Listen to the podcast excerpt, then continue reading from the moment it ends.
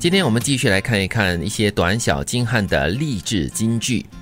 学到东西的事情是锻炼，学不到的是磨练。我们的成长就是在锻炼跟磨练之间啊。以前不是有那个有一出剧嘛？呃，庾澄庆他们演的叫什么啊？跟当兵有关的。啊合理的要求是训练啊，报告班报告班长对不合理的要求是磨练。对对对，所以其实我们要正向的去看待所有的事情。你学到东西的话呢，就是锻炼；学不到的话呢，就把它当做是磨练。你不会是白白受苦的。嗯，就是那个过程当中，最后你一定会呃有所体悟。对，而且从这个体悟的事情跟经验中呢，你会学到一些东西的，总是会学到一些东西的。就可以唱成长，成长，我已成长。啊，那个是喝的什么某种牛奶是吗？不是 鱼肝油 不管是锻炼还是磨练了，我觉得都是要经过的，而且要咬紧牙关啊，然后挨过它，是，就会让你更好。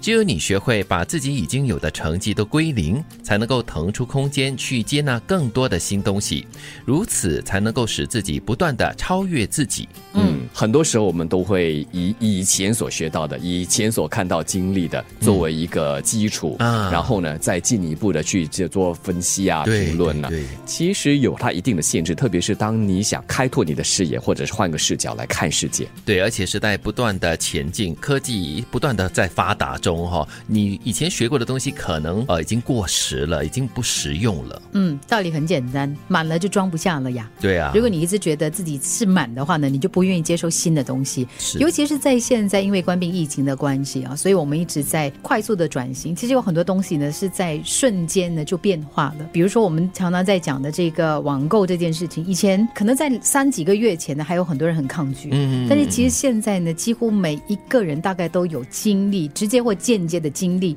网购这件事。是其实很多时候，如果我们抱着以前所懂的，它会是一种障碍，嗯，因为你会以它会遮蔽了你的眼睛，让你无法看清，或者是看到你以前看不到的东西，是是是而且你就永远被遮蔽下去而。且你很容易就是倚老卖老，嗯，就会说，哎呀，我以前都是这样子做的，没问题的，OK，但是你就是不思进取了咯。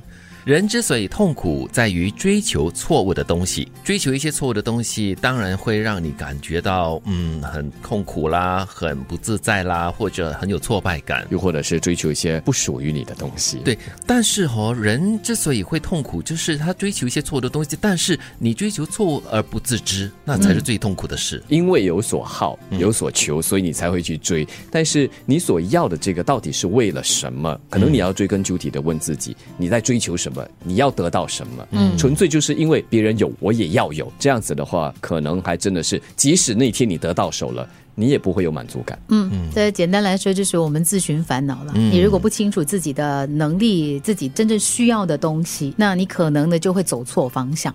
与其说是别人让你痛苦，不如说自己的修养不够。绝对赞成。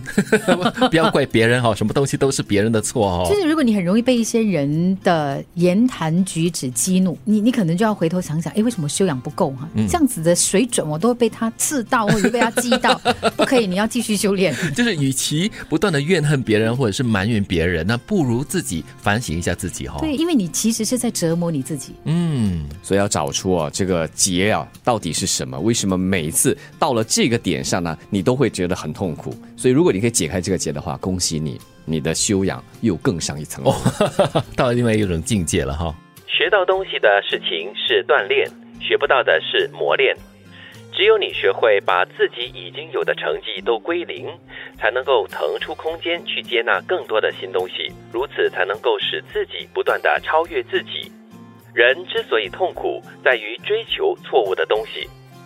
与其说是别人让你痛苦，不如说是自己的修养不够。